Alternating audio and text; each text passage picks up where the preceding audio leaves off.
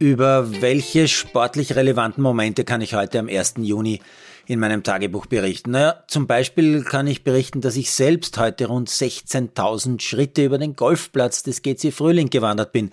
Mit Schlägern und Bällen natürlich. Am frühen Nachmittag bei so, ja, 26 Grad im Schatten in der Sonne war es richtig heiß.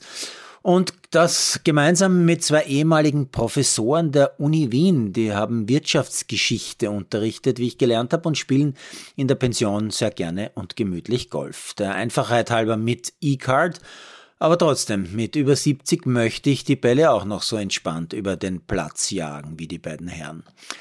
Zu Hause ziemlich fertig angekommen sehe ich gerade noch, wie die Österreicherinnen bei der 3 gegen 3 Weltmeisterschaft im Basketball auf dem Rathausplatz ihr Match gegen Brasilien ganz knapp gewinnen. Game Winner ein paar Sekunden vor Ende durch Sigi Käuser. Echt stark die Partie. Dann sehe ich den fünften Satz eines dieser typischen epischen Tennisspiele bei den French Open auf den Sandplätzen von Roland Garros.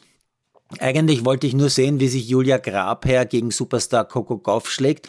Aber in dem Stadion äh, spielen noch immer zwei Männer. Yannick Sinner, der sympathische Südtiroler, gegen den mir nicht bekannten deutschen Daniel Altmaier aber ich bin bekanntlich kein Tennisexperte. Die Partie geht über fünf Sätze und fünfeinhalb Stunden.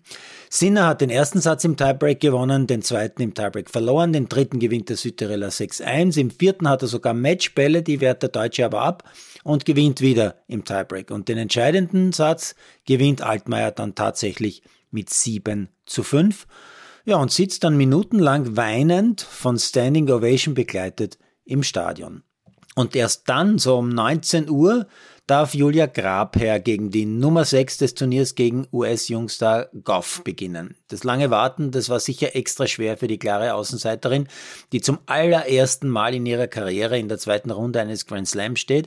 Und dementsprechend war der erste Satz dann schon richtig hart und ist mit 2 zu 6 verloren gegangen. Den zweiten Satz beginnt Grabherr besser, stärker, mit einem Break. Leider sofort Rebreak Goff, aber dann noch einmal Break Grabherr zum 2 zu 1 und zur Führung im zweiten. Am Ende verliert sie aber dann doch relativ glatt mit 3 zu 6. Im Moment natürlich bitter, aber in ein paar Tagen wird sie stolz sein, dass sie in Paris in Runde 2 war und immerhin auch 97.000 Euro Preisgeld verdient hat.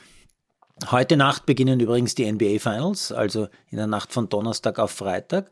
Das Duell Denver gegen Miami oder Nuggets gegen Heat, wie man will. Und nein, nachdem meine Knicks nicht dabei sind, werde ich sicher nicht aufstehen oder wach bleiben. Ich schaue mir es in der Zusammenfassung an.